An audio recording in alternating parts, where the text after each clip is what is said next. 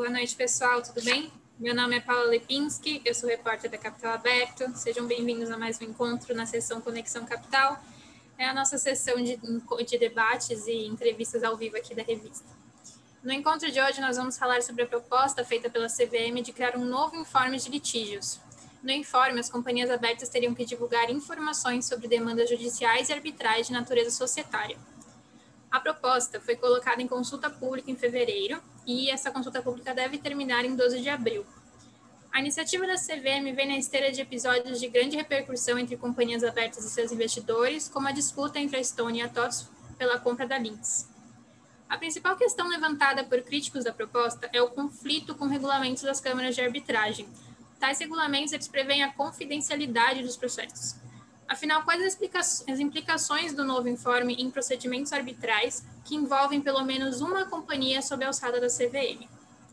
Para discutir os benefícios e os riscos dessa proposta, nós temos aqui hoje a Ana Carolina Weber, sócia do Weiserick Advogados e doutora em Direito Comercial pela USP, o Marcelo Von Adamec, sócio do, escritor, do escritório de advocacia Von Adamec e professor de Direito, professor doutor de Direito Comercial na Faculdade de Direito de São Paulo, da Universidade de Direito de São Paulo. É, Silvia Rodrigues Patkowski, sócio do escritório Eliel Batista e vice-presidente do Centro de Arbitragem e Mediação da Câmara de Comércio Brasil-Canadá. Muito obrigada aos três por aceitarem o convite da Capital Aberto. Vai ser um debate muito bom de ouvir, é um tema que está sendo muito discutido. É, eu quero avisar o pessoal que está assistindo que vocês podem enviar perguntas e dúvidas no chat do Zoom ou nos comentários do YouTube. A gente vai ficar de olho e passar para os nossos convidados. Silvia, agora eu passo a palavra para você. Bom debate a todos.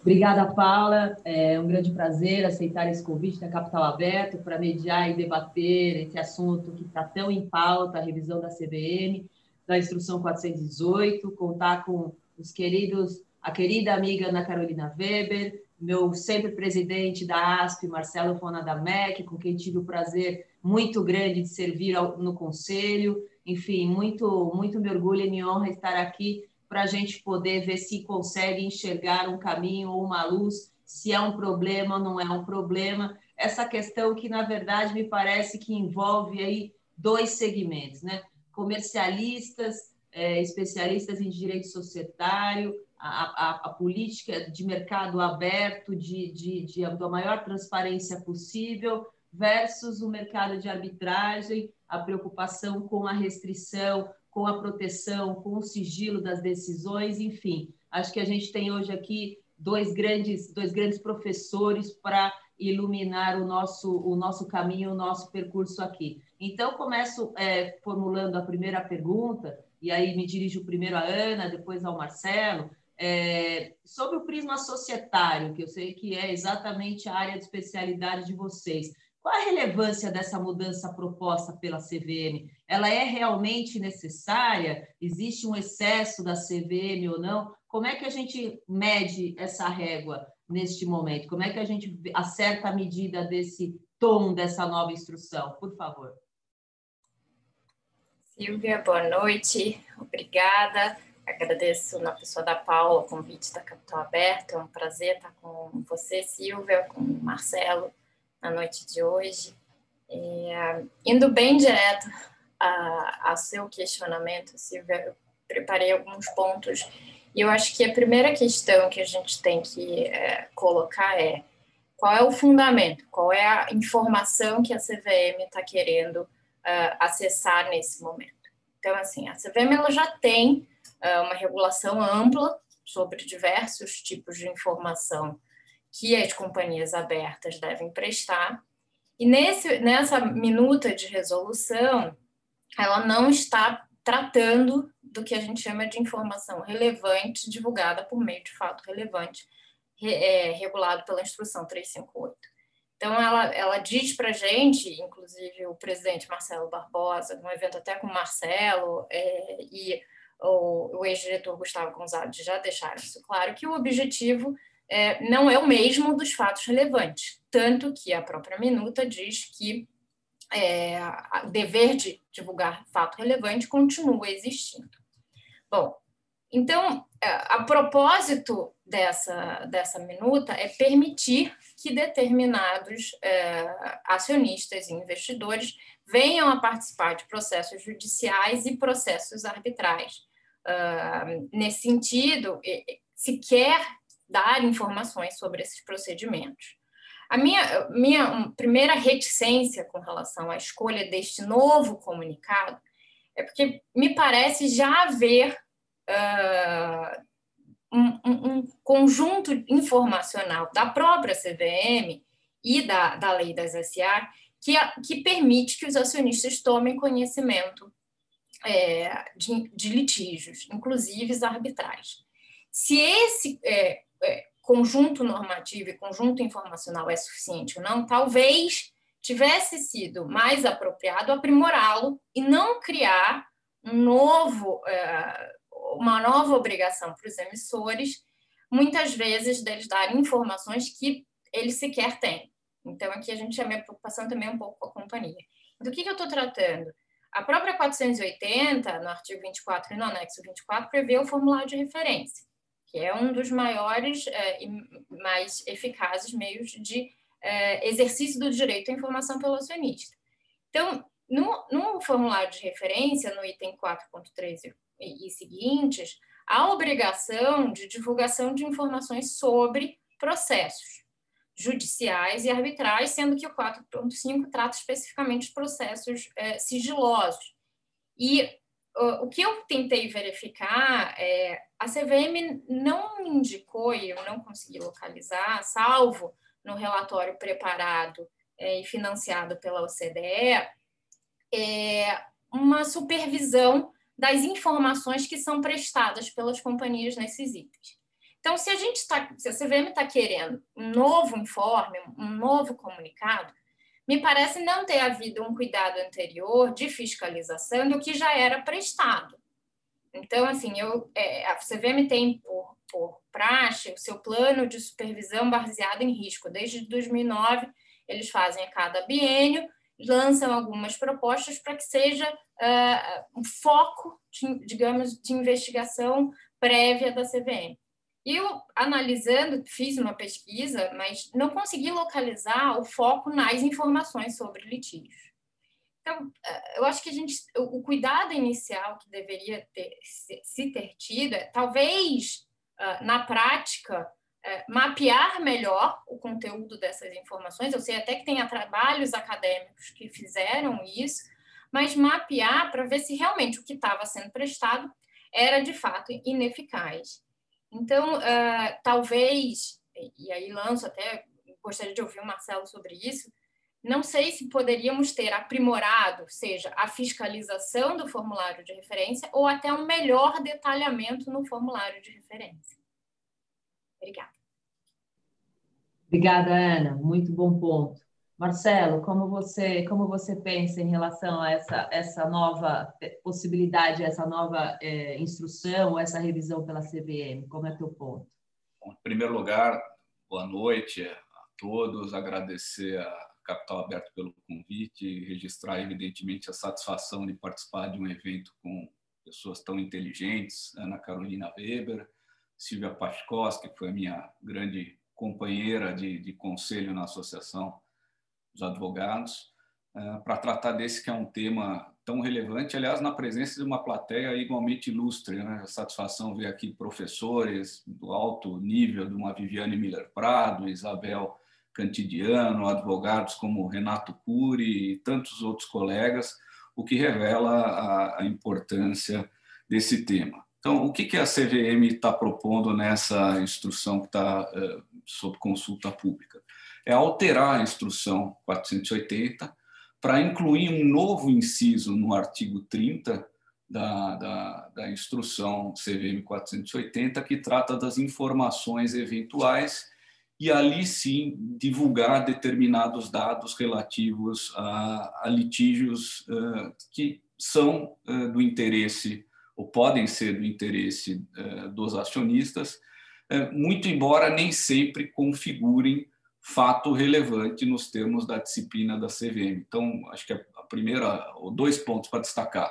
Essa informação vai estar disponível na rede mundial de computadores, uh, dentro da página que para tanto é destinada, mas a Ana tem razão, é, é, é, mais um novo comunicado, é mais uma informação que tem que ser lá lançada, mas ela de forma alguma elide, de forma alguma é, altera o dever que já existe da divulgação dos fatos relevantes.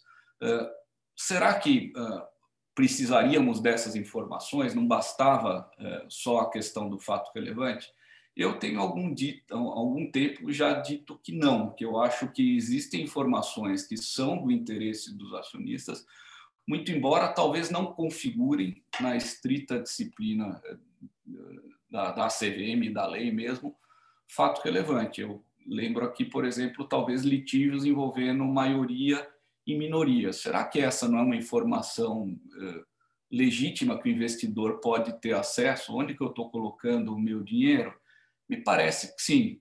Uh, então, além do ponto de vista da regra de mercado de capitais, essa informação uh, ser relevante, ela também tem uma outra importância no sistema de processo societário. Também gosto de chamar atenção para isso. Quer dizer, muitos dos litígios que vão ser objeto de divulgação envolvem, por exemplo, acionistas agindo como substituto processuais ou demandas eh, frente às quais os demais acionistas, por serem colegitimados, podem também intervir, e essa informação, então, talvez interesse também para isso.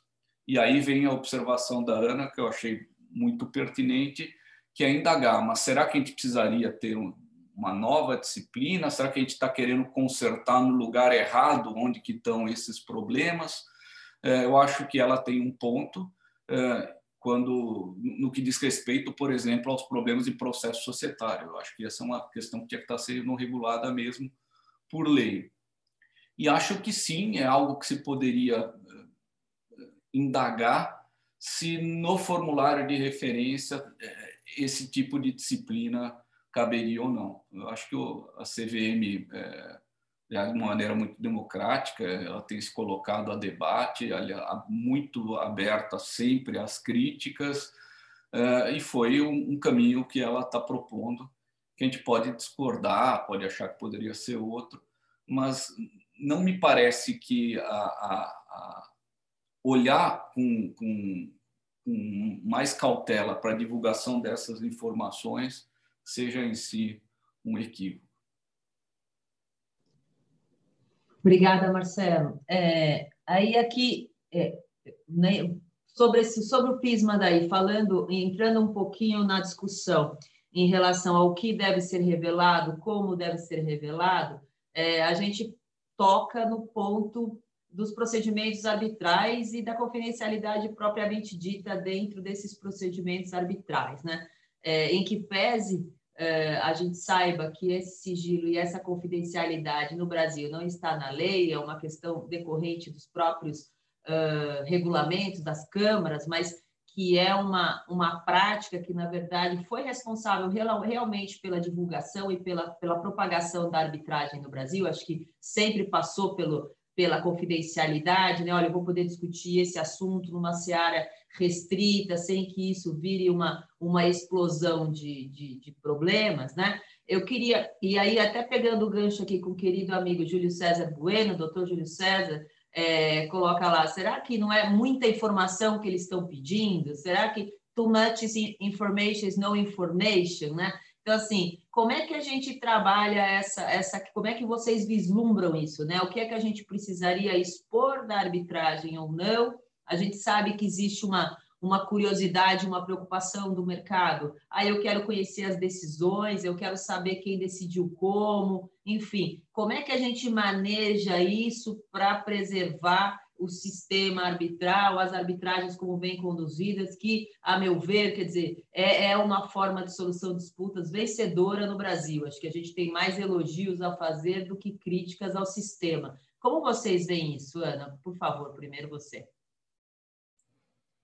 Silvia, na verdade, a discussão sobre a confidencialidade na arbitragem, eu acho que ela vem até antes dos grandes litígios que estão acontecendo no meio societário e nas companhias abertas que hoje são noticiados é, nos jornais, e acho que é um movimento que a gente está tentando buscar o ideal, ou seja, é, há uma necessidade de saber da qualidade da sentença, há um pedido para que uh, uh, uh, né, se evitar determinados comportamentos da parte quando você dá é, mais publicidade. A gente vê esse movimento da publicidade quando tem a reforma da lei e a publicidade relacionada aos entes da administração pública. Quando a gente vem para o meio societário, uh, essa publicidade maior, acho que o Marcelo já falava há muito tempo disso, da questão das anulações das assembleias, é, os efeitos da sentença. A Adriana Bragueta também sempre comentava isso. Como é que você poderia fazer sentenças que produzem efeitos com relação a terceiros naturalmente, assim, intrinsecamente, e essas pessoas não teriam conhecimento? Então, uh, acho que a gente também aqui, a, a CVM, ela tenta buscar um ponto é, é, ideal.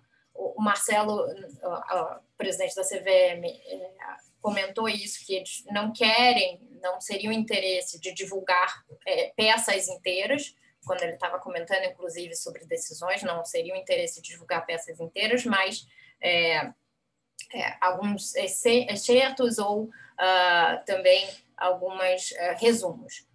Qual é a dificuldade aqui? Eu acho que a gente dois pontos me parecem importantes. A gente um, por exemplo, preservar a, a identidade dos árbitros. Acho que isso é um ponto que é relevante.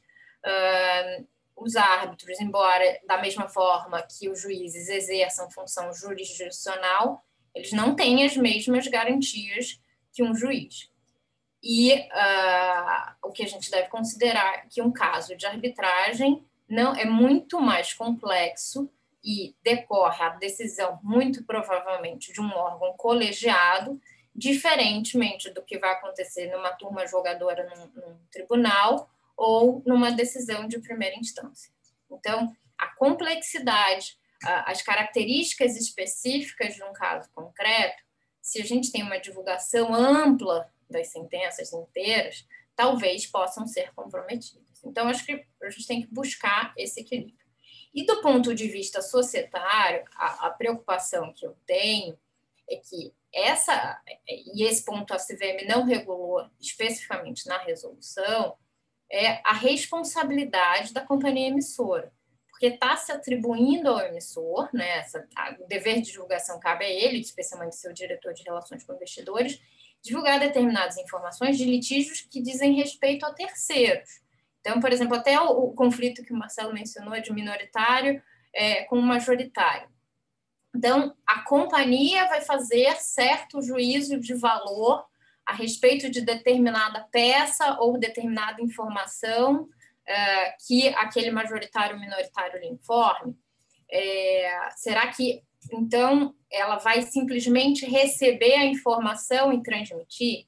Esses pontos, né, que a gente estaria quebrando uma, a confidencialidade do procedimento arbitral, mas é, a, até que ponto a companhia poderia ir? O que, que a gente está atribuindo a ela esse ônus, será que ele não é demasiado? Da mesma forma, e aí faço um contraponto, se a gente fosse para um formulário de referência, a, a companhia lia hoje obrigação é de litígios que dizem respeito a ela, ou ainda quando ela presta informações nas notas explicativas de suas demonstrações financeiras, em regra em relação a elas. Então, acho que esses pontos, talvez nos comentários que vierem no âmbito da audiência pública, venham a ser esclarecidos pela CVM, porque é, inclusive delimitado de que maneira a CVM vai eventualmente penalizar é, pelo falta de conteúdo ou por um conteúdo deficitário nessas informações. Obrigada, Ana. Marcelo. É, continuando quanto a esse ponto, o que de fato o que a CVM está propondo, está lá no artigo 3 é que os controladores e os administradores que figuraram em parte devem fornecer em tempo hábil à companhia as informações dos documentos para que o diretor de relações uh, com investidores possa cumprir e recai sobre os próprios acionistas controladores e administradores a responsabilidade pelas informações que fornecerem. Uh, olhando o que está se pretendendo que seja divulgado, eu não vejo lá muito espaço para algum juízo de valor. Talvez na parte em que se determina que sejam divulgados os principais fatos, aí eu acho que a Ana tem talvez um ponto. O que, que é principal fato? Uh, alguém vai ter que fazer esse recorte uh, na leitura. Né? Uh, e agora voltando para trás, essa essa disciplina ela se aplica tanto a processos judiciais como a processos arbitrais. E aí é, eu quero aqui, na verdade, repercutir é, uma observação que foi feita pela Adriana Bragueta, é, e a qual eu de pronto aderi, que é a preocupação em levar em conta as diferenças que a Ana tão bem colocou entre a atuação de um juiz que queira ou não tem todo um espírito de corpo, tem toda uma estrutura por trás, e o árbitro, porque a gente sabe que o árbitro é absoluta, os árbitros são colocados em uma posição absolutamente solitária, porque as próprias câmaras, é, quando surge qualquer tipo de, de, de, controvérsia, são as primeiras também a logo dizer que elas não têm responsabilidade senão pela administração do procedimento, o que deixa os árbitros, portanto, numa posição absolutamente exposta. E, sobretudo, quando a gente está lidando com grandes litígios, e, e os que vocês nominaram, eh, são exemplos paradigmáticos disso, uh, a gente viu uh, a, o assédio da imprensa em querer divulgar e saber o que está acontecendo, até se divulgava quando que a sentença iria ser submetida a escrutínio da ICC. Quer dizer, e eu me pergunto, será que esses nomes que podem correr a boca pequena, mas não estão divulgados, se tornassem mesmo conhecidos da, da, da, da, população em geral, da imprensa logo de início, imagine a pressão que esses árbitros estariam sendo submetidos. Isso é desejável? Eu acho que ninguém aqui quer que, ao final, não se divulgue o nome dos árbitros, que não fiquem sabendo como foram. Agora, durante o procedimento, será que faz sentido esse tipo de exposição? Eu acho que não. E, e, e eu quero crer que uh, a CVM vai, porque já sinalizou isso, ser sensível a esse tipo de, de colocação. Da mesma modo como não faz sentido nenhum descer as minúcias, decisão sobre jurisdição dos árbitros, sobre impugnação. Uh, o que interessa, no fundo, é saber, existe um litígio, qual que é o objeto, é evidente que se tiver alguma decisão intermediária que seja relevante para as atividades, deve ser divulgado, mas mais importante é, no fundo, a divulgação final do resultado, e aí sim permitir a quem tenha direito, que tenha acesso, se o caso, à íntegra da sentença. Eu, eu lembro aqui, para ficar num exemplo fácil, a gente está vendo a onda das arbitragens coletivas. Se elas são ou não cabíveis, a gente sabe que existe uma longa discussão, não quero nem opinar sobre, sobre, sobre esse tema, mas admitindo que sigam até final, só faz sentido falar num processo arbitral coletivo se o beneficiário último puder ter, tirar alguma utilidade dessa decisão. Então, ela vai ter que ser publicizada. Né? Não tem como. Aliás, a lei mesmo assim já determina. Mas eu, eu concordo com essa preocupação e espero que, que saibam dosar. Eu já, já até me permitir, eu já coloco até um outro exemplo de algo que me parece um excesso. Se pretende dizer que qualquer proposta de acordo ou qualquer acordo celebrado no curso da demanda seja divulgado. Acordo celebrado, ok. Acordo celebrado uma vez homologado vai ser um, tornar um título executivo judicial. Agora, proposta de acordo, o que, que se pretendeu dizer com isso? É uma proposta como se fosse uma proposta vinculante, subordinada a alguma condição ou algo do gênero? Não sei, porque se for qualquer proposta de acordo, é, a parte já não vai poder mais falar com o seu advogado, porque se o advogado falar, olha, o advogado lá da, da outra parte ligou, a gente pensou em um acordo, vou ter que divulgar isso, small talk, durante, a, não faz o mínimo sentido. Aí é, é até contraproducente, né? Então, eu, eu eu acho e, espero que esses ajustes ainda sobrevenham. É, Marcelo, você perpassou por alguns pontos aí de preocupação, né? Eu acho que, bom, a questão dos árbitros, é, não só a pressão que vão sofrer, mas você imagina que se eu sei que o doutor Marcelo Adamec tem uma posição em relação a uma situação e que o caso está em julgamento, e eu sei que você é o presidente do tribunal arbitral, por exemplo, o quanto isso não vai influenciar no valor das ações, na posição de mercado. Quer dizer, você tem aí, você passa para o mercado inseguranças totalmente é, inverossímeis ou suposições, e além de expor o, o hábito, ainda cria uma forma de manipulação disso, né? Para dentro, dentro do mercado, que me parece ainda que, que pode ser pior ainda o, o, o efeito, né? E aí, pegando o gancho com a tua questão dos acordos, quer dizer, eu acho que também vai na mesma linha, quero ouvir a Ana, mas também eu acho que o acordo vai, pode virar aí também, ah, a proposta aceitou, a proposta aceitou, quanto isso vai influenciar no preço da ação, quanto isso vai influenciar no mercado, numa vontade de vender ou de sair. E também aí já queria partir para a segunda rodada, que é mais uma pergunta, acho que a Ana comenta essa questão dos acordos também, mas aí pegando o gancho da arbitragem coletiva, né? Quer dizer, a gente tem essa questão toda da arbitragem coletiva e vem nessa proposta da CVM a abordagem de interesses difusos, coletivos e etc. É, e que me preocupa bastante, né? O quanto isso precisa, o quanto isso é obrigatório e como a gente faz, considerando que todos os regulamentos das câmaras ainda não estão prontos para isso, né? Então teria aí uma preocupação de adaptação disso uh, e, e, se possível, fugir da MESLED, né? Ter que fugir de um processo legislativo para regular isso, né? Então, a gente teria que conseguir fazer caber essas alterações dentro dos regulamentos, não sei. Jogando aqui ideias para vocês. Ana, por favor. Silvia, obrigada. É, Marcelo, eu vou compartilhar com você uma preocupação que, que eu tenho, e eu acho que até um caso que a Paula mencionou no início, por exemplo, o emissor ter que definir quem é controlador ou não. Porque é, em situações concretas a gente viu que a tese que era levantada era atribuição para determinados direitos da figura do controlador. E aquele que se poderia ser o controlador se defendia dizendo: Eu não sou o controlador. Então, imagina a companhia ter que divulgar, e ela, será que ela vai ter que, olha, não, tem um litígio aqui que envolve essas partes, e é possível, é possível, o que, que ela vai dizer? É possível, não é possível? É controlador, não é controlador? Ela, por exemplo, não dizia no seu formulário de referência que aquela parte era controladora.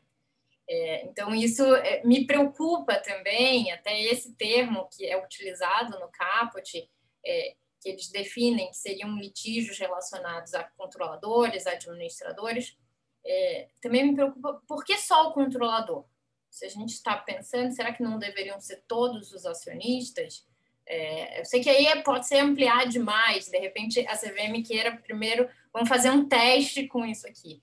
Mas se a gente pensa também é, num mercado em que a gente tem uma dispersão cada vez mais do capital social, figuras de uh, outros tipos, né, do, não do controlador majoritário ou ausência de controlador, talvez até essa expressão possa ser questionada. Com relação ao acordo, Silvia, me parece que o Marcelo comentou, não, o Marcelo, presidente da CVM, é, que a preocupação era que muitas vezes determinados acordos é, já têm uma materialidade é, anterior da sua celebração final. O que me parece, no entanto, é que a preocupação aqui são os acordos das ações coletivas tais como acontecem nos Estados Unidos. Porque nas ações coletivas, nas class actions norte-americanas, o escritório líder é, ele é que celebra o acordo com a companhia. Só que lá o sistema é que os acionistas eles, eles podem sair da ação coletiva no início, né? Então só vai estar, tá, porque a princípio está todo mundo vinculado, mas o sistema você pode sair. Aqui o nosso sistema não nos permite, o nosso sistema coletivo não nos permite isso. Então, uh, ao tentar uh, dar publicidade a um acordo, a uma proposta de acordo, para que terceiros possam, eventualmente, que sejam beneficiários desse acordo, intervir, uh, me parece que a gente está regulando uma coisa pelo final, ou seja, o interesse da coletividade que deveria, no fundo, ser regulado pelo sistema de tutela coletiva. E aí, ainda sobre esse ponto, na tutela coletiva, me preocupa muito a utilização dos conceitos. A gente até hoje teve a oportunidade de discutir isso, é, mas são conceitos que não são conceitos societários. Né? A legislação societária não trata de direitos difusos, direitos coletivos, individuais homogêneos. É, assim, ao menos a lei 6404, mas é, a gente está usando o CDC, a gente está usando conceitos é, doutrinários se a gente está usando o CDC, deveria a CVM dizer diretamente que está usando? Né? Eu sei que temos que ter cuidado, porque afirmar a aplicação de disciplina consumidor, de consumidor, né, típica, não só de consumidor, porque é um subsistema, mas é, que está prevista no, no direito do consumidor para relações societárias, acho que é uma cautela e talvez seja bem perigoso para as companhias abertas para outros pleitos é, que possam ser é, contra elas formulados. Eu, eu, na continuidade das reflexões da, da, Ana, eu queria voltar na questão do acordo, é, que, que, na verdade eu deixei de mencionar, mas a observação da Ana me lembrou seguinte: olha, proposta de acordo tem que ser divulgado. Me parece um excesso. E, e aí eu me pergunto, divulgar para quê? Quer dizer, a, a ideia parece divulgar o acordo antes de ser celebrado para permitir que haja uma interferência. Isso é bom. Quer dizer, a, a lei já disciplina as competências dos órgãos e as responsabilidades associadas ao desempenho dessa função. Eu não quero entregar o governo da sociedade a um minoritário, a um juiz, a um árbitro que vai interferir no andamento. Então, me preocupa essa ideia de divulgar tudo não, vamos divulgar antes de celebrar o acordo. Divulgar para quê? É para incentivar que haja judicialização? Isso não me parece que seja algo adequado. Quanto à sua observação, Silvia, de que os regulamentos das câmaras não estão preparados para processos coletivos, etc., eh, eu só queria lembrar, pelo menos fazer o contraponto, eh, que o artigo 1 desse anexo 30 é, 44, da, inciso 44, que vai tratar desse anexo, ele se aplica tanto a processos judiciais como processos arbitrários. Então, no artigo 1 uma leitura inocente levaria a dizer, ué, envolve direitos ou interesses difusos, coletivos ou individuais homogêneos, que eventualmente vão estar sendo debatidos, sim, em, em demandas propostas é, perante, perante o, o foro judicial. Agora, ainda que eh, isso tivesse dirigido exclusivamente à arbitragem, eu também compreendo eh, a, a posição da CVM no seguinte sentido: se isso é cabível, não é cabível, se isso é desejável ou não, para a CVM pouco importa, ela está lidando com uma realidade, porque esses processos, essas arbitragens coletivas estão surgindo. E, portanto, ela está preocupada não sobre o, o, o, o, desfecho de mérito dessas causas ou a, a, a possibilidade do, do, do, seu processamento, ela está lidando com uma realidade. Então, até sob esse ponto, eu não critico a CVM eh, em, olhar para esse problema. É um problema que está posto, ela está olhando do ponto da disciplina eh, do mercado de capitais. E é, quanto ao mais, a Ana lembrou, bom, mas tem casos em que ninguém quer se identificar como controlador. Né? É, quem é que vai colocar o rótulo na testa do outro que vai desencadear uma OPA que está sendo discutida, se tinha que fazer OPA por mudança de controle? Não quero me reconhecer como isso. Então, talvez, é, em primeiro lugar, talvez tenha que mudar um pouco a linguagem aqui. Não sei se seria sionista com uma posição relevante, não sei. Eh, mas eu lembro também que esse problema, a verdade, e a Ana também colocou, ela não está se colocando só aqui, ele já se coloca no próprio formulário de referência também. Quem, não é? Como, como que a gente preenche essa informação? Uh, jogo de cintura, tem que discussões mil, pede parecer para dizer ou não. Vai se repetir aqui aquilo que acontece em, em outras esferas. Então, uh, eu acho que merecem ajuste, sim é, sobretudo na parte que toca na arbitragem, para que não haja uma contaminação desse sistema. Ninguém é contrário à fiscalização, ninguém é contrário à efetivação de responsabilidade de todo mundo que está envolvido numa arbitragem. O que se pretende apenas é preservar um ambiente sadio em que esse processo possa ter uma tramitação sem sujeito à influência. E, é, para finalizar essa, essa, minha intervenção, a primeira vez em que eu li é, a, preocupação que me despontou foi a seguinte: ok, é, essa divulgação ela é, é independente de fatos relevantes. Mas será que o fato de só divulgar essa informação já não vai ser lida pelo mercado como algo que impacta na cotação dos valores mobiliários e, portanto, a gente vai ter fato irrelevante se transformando em fato relevante, o que eu também não, também não, é uma, é uma, uma troca de, de dúvida mesmo, como evitar que isso ocorra, porque também não é sadio para o mercado que qualquer espirro possa ter uh, uh, reverberar tanto que acabe influindo no, no, no funcionamento do mercado. É isso. Obrigada, Marcelo. No ponto da preparação das câmaras, na verdade, não é uma objeção, é só que a gente tem que. A CVM vai precisar pensar também numa acomodação de vacácio, é de período de, se adap de adaptação, né? De quando que isso vai entrar em, em vigor, a partir de quando, né? Por exemplo, é, não me parece que isso tenha que se aplicar aos casos em andamento, por exemplo, né? Vai ter que ter um, uma data de corte para começar e, e, dar esse tempo hábil, por mais que a gente saiba que as câmeras estão trabalhando, eu sei lá, a CCBC está trabalhando intensamente nesse, nesse, nesse, nesse estudo, né, para ver o que vai acontecer, como vai acontecer, mas o que me preocupa somente é, é permitir que o sistema se ajuste com qualidade, né, para que não tenha é, danos colaterais aí por conta disso. Essa é só minha preocupação, a menção de que as câmeras não estariam preparadas. É, Ana, não sei se você quer fazer mais algum comentário adicional sobre esses pontos. Não, Silvia, você na verdade já trouxe até um ponto que eu acho que é interessante, que é a vacacho dessa, dessa, dessa norma. A CVM ali sugere que ela entre em vigor no dia seguinte da sua edição.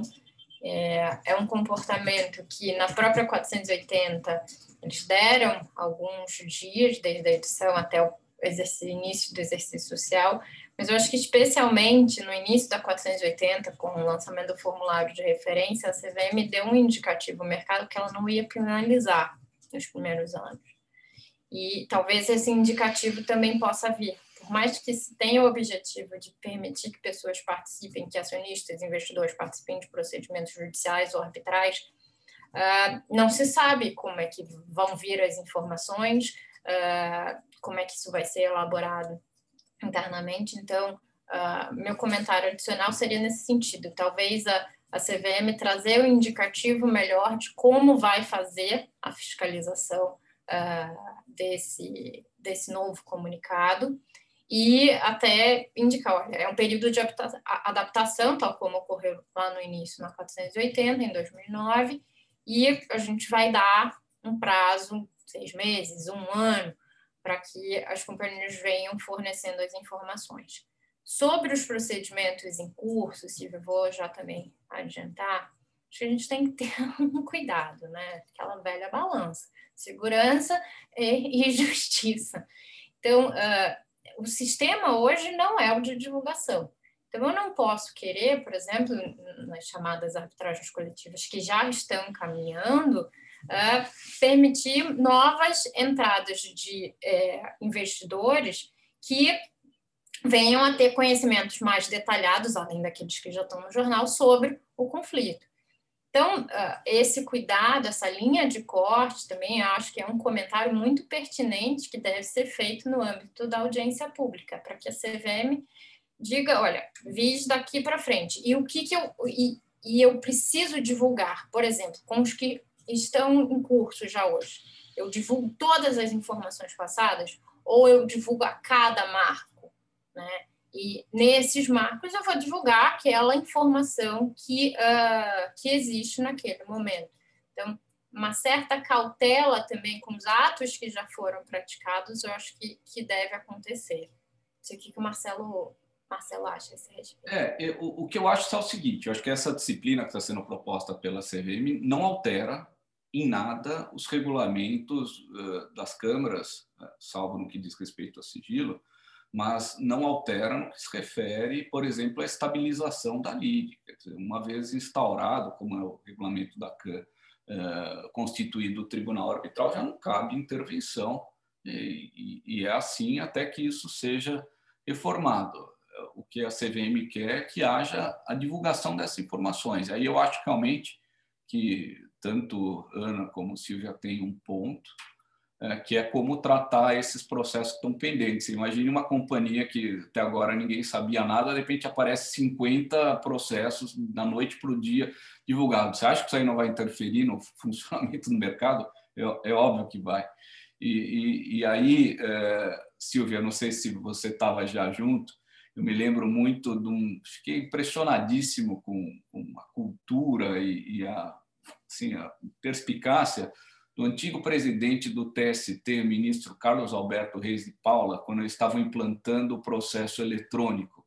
E ele foi uma das poucas vozes discordantes no judiciário, que tinha aquela fúria de saber quem seria o primeiro a alcançar 100% de, de processos digitais, e ele até repetia um dito popular, que falam que é do Napoleão, sei lá de quem que é, que ele fala, vou devagar, pois eu tenho pressa.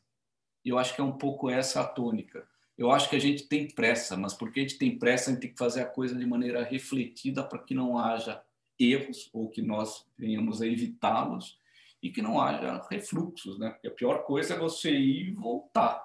Uh, muitas vezes nem tem mais volta.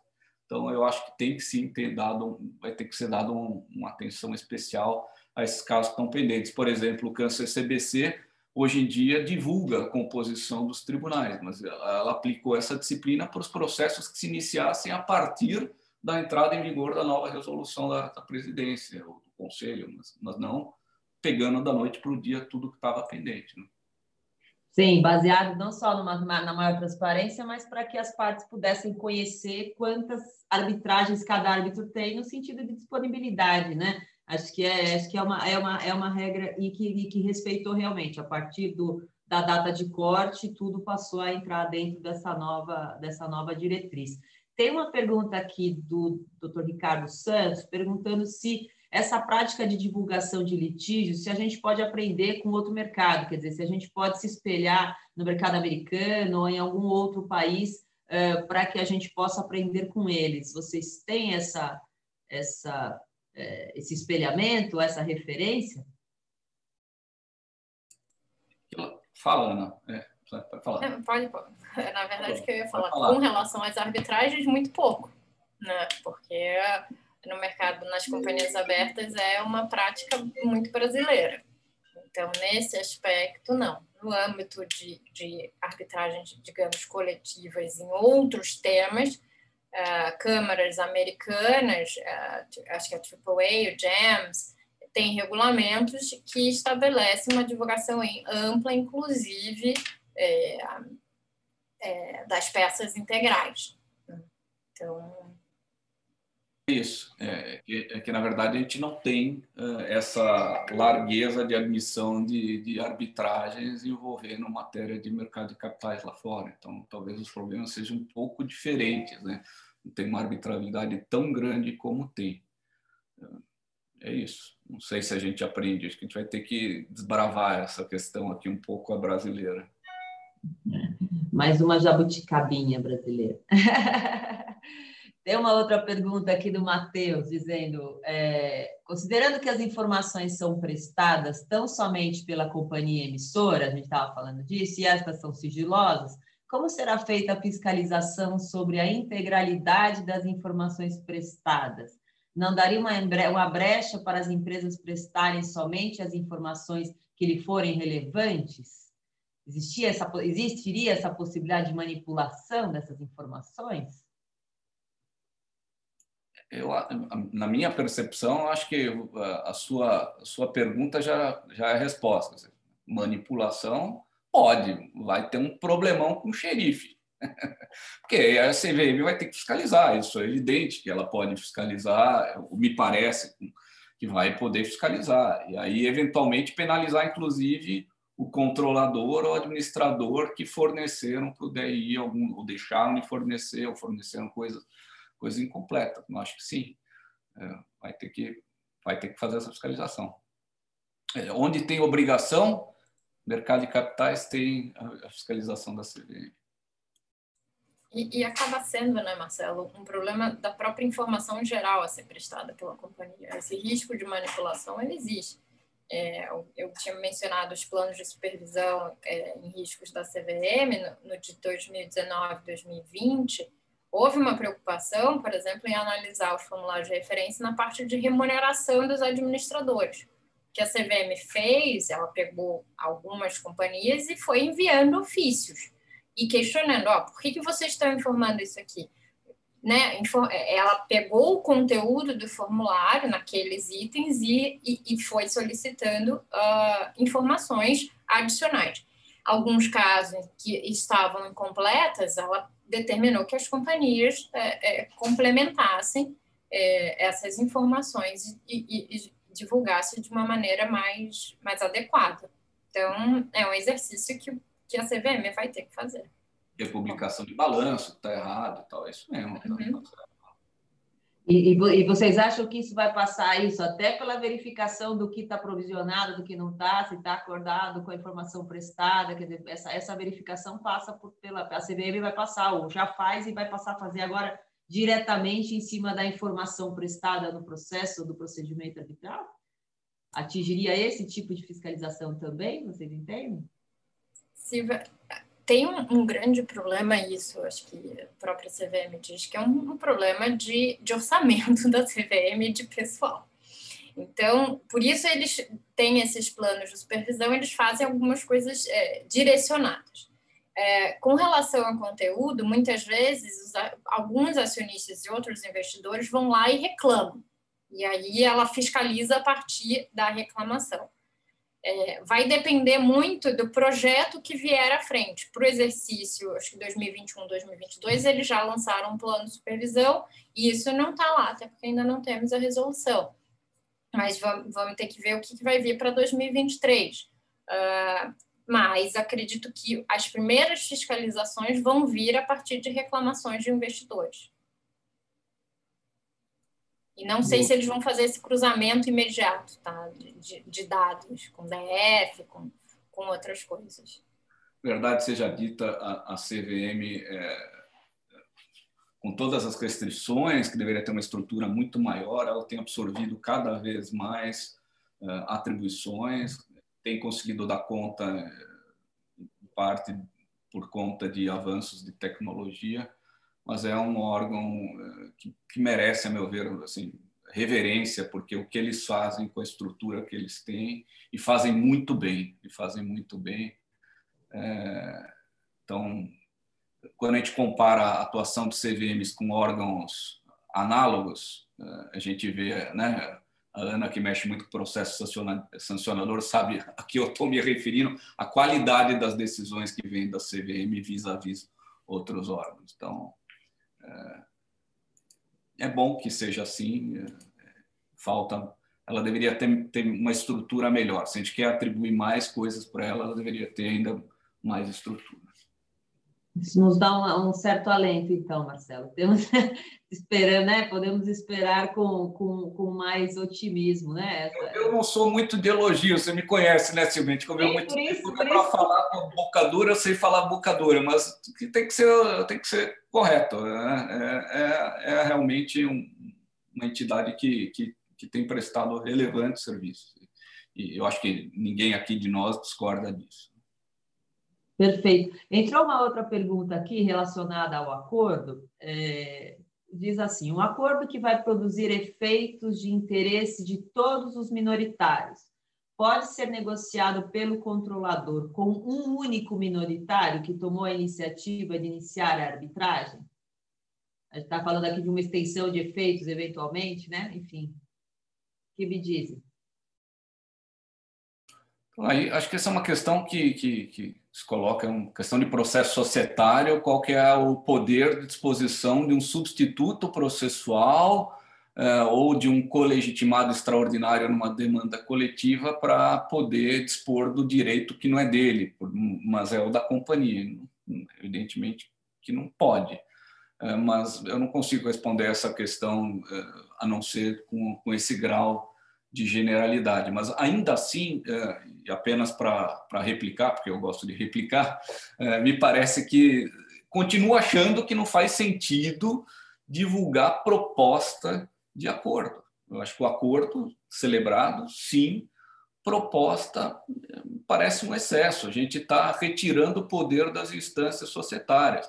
Se eles vão abusar, se, se é um sujeito que vai fazer alguma coisa de errada, ele vai fazer no acordo, ele vai fazer no dia a dia, ele vai fazer sei lá o quê, e a, e a lei prevê mecanismos para isso. É, eu, não me agrada a ideia, na sociedade anônima por excelência, vige o princípio majoritário. Existe uma lógica por trás disso e não tem como subverter. Agora, quem tem poder tem responsabilidade. O que a gente deve exigir efetivar as responsabilidades e não retirar poder para algo que talvez é, dificulte o dia a dia. Por isso, a minha, a minha leitura é, negativa dessa ideia de divulgar proposta de acordo.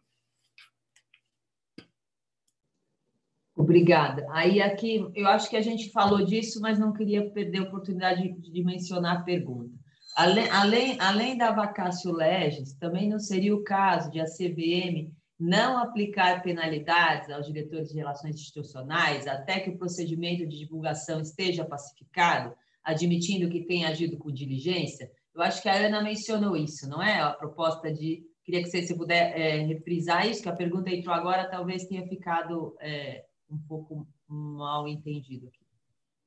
É, na verdade, a CVM fez o que eu tinha comentado, é quando da edição da 480 e, e da imposição da obrigação do formulário de referência, te deram um período de adaptação para as companhias, era uma coisa muito nova. E talvez isso possa ser feito agora também. Porque, ainda que lá no artigo 3 se atribua a responsabilidade aos próprios controladores, a quem deveria, ou, ou os administradores fornecerem as informações, é, seria exclusiva, não seria só o DRI, que medida, por exemplo, naquilo que o Marcelo comentou, do, dos principais fatos que deveriam constar desse, é, desse comunicado, é, o DRI faria algum juízo de valor?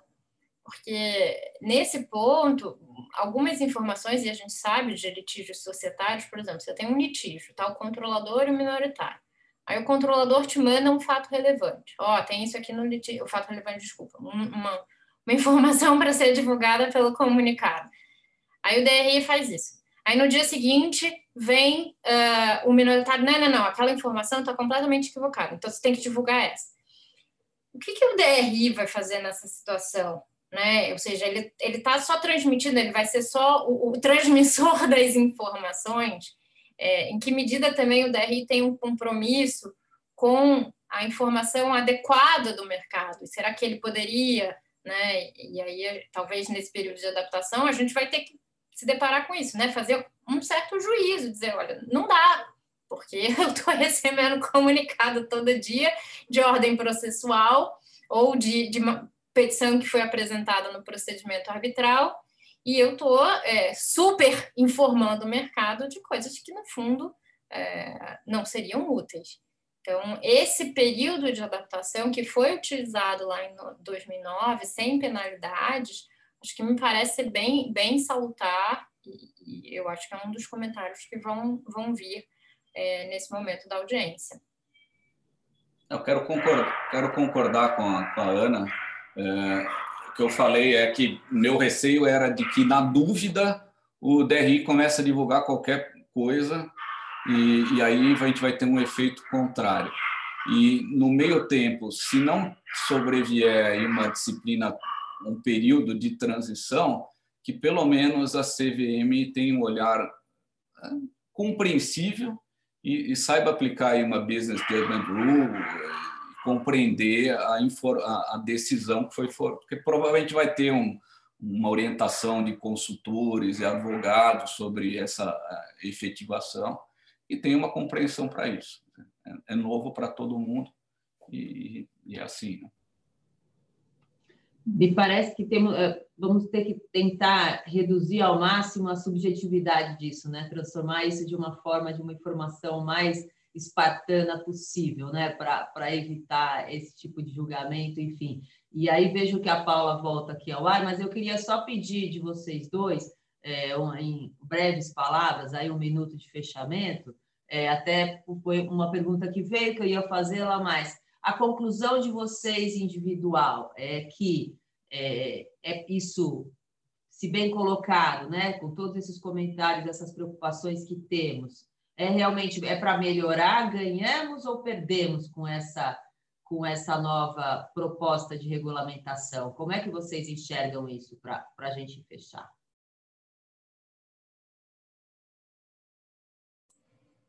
Bom, vou, vou começar aqui, mas é, acho que uma resposta firme é difícil, né? Mas é, com todas as ressalvas e com todos os ajustes que eu acho que são necessários, o esforço da CVM é muito louvável. Eu acho que a, tem, a preocupação em dar transparência, em fortalecer o nosso mercado, em permitir que investidores nacionais e estrangeiros é, vejam o mercado como algo seguro e como algo especialmente transparente é, é muito louvável e é muito importante dentro de todo um cenário de muitos anos é, que alguns abusos vêm sendo cometidos. Então, acho que nesse aspecto, com todos os cuidados e com os, os, os ajustes que sejam necessários, é uma iniciativa muito bem-vinda. E eu ganho com a intervenção da Ana, que sintetizou com muito mais elegância e propriedade o que eu iria dizer. Eu acho que sim, estamos. Eu acho que a CVM está indo para o caminho certo. É, é importante a divulgação de informações. Agora a questão pode se discordar do meio e do local em que essas divulgações vão ser é, postas à disposição. E a Ana trouxe aqui uma outra ideia interessante. É, pode se discordar da intensidade, aí eu acho que todos aqui estamos discordando de alguns elementos que não deveriam constar, mas a CVM caminha uh, para a direção correta. Obrigada, Ana. Obrigada, Marcelo. Eu acho que a comunidade, tanto arbitral quanto societária, digamos assim, está super atenta. É, acho que a gente tem vivido aí nos últimos tempos, né? Vide Petrobras e as demais demandas envolvendo as grandes companhias, uma, uma situação nova, né? E que, como todo novo, demanda uma acomodação, né? Então, acho que é natural é, essa, essa motivação da CVM e acho importantíssimo, de fato, o envolvimento de toda a comunidade jurídica para tentar formatar né, o melhor cenário possível é, para ser apresentado dentro dessa, nessa audiência pública e até o dia 12 de abril para que realmente reflita aquilo que, que seja o melhor para todos, né? Para, tanto para, para as arbitragens, para os processos judiciais, para as companhias, enfim, que a gente não cria aí, é, que se, se for para ser uma jabuticaba, que seja uma jabuticaba bem bonita, bem saborosa, bem gostosa, né? E, e com isso a gente poder seguir trabalhando nesse mercado que tanto nos alimenta, né? Mas acho Acho que é isso. Queria agradecer a vocês, a Paula, a oportunidade e passo a palavra para a nossa organizadora, Paula Lepinski, por favor. Silvia, Marcela e Ana, muito obrigada por participarem do debate de hoje. Foi uma conversa necessária e trouxe mais clareza para o tema. Eu também agradeço quem está nos assistindo. É, temos, teremos um novo evento na segunda-feira, um tema bem diferente. A gente vai falar sobre o futuro e o potencial do setor de cannabis. É, Segunda-feira, dia 29 de março, 18 horas, estão todos convidados. Queria agradecer de novo, muito obrigada por estarem aqui, aqui com a gente hoje e até uma próxima. Boa noite. Muito obrigado, boa noite. Obrigada. Obrigada, Marcela. Obrigada, Ana. Obrigada, Paula. A todos que nos assistiram. Obrigada.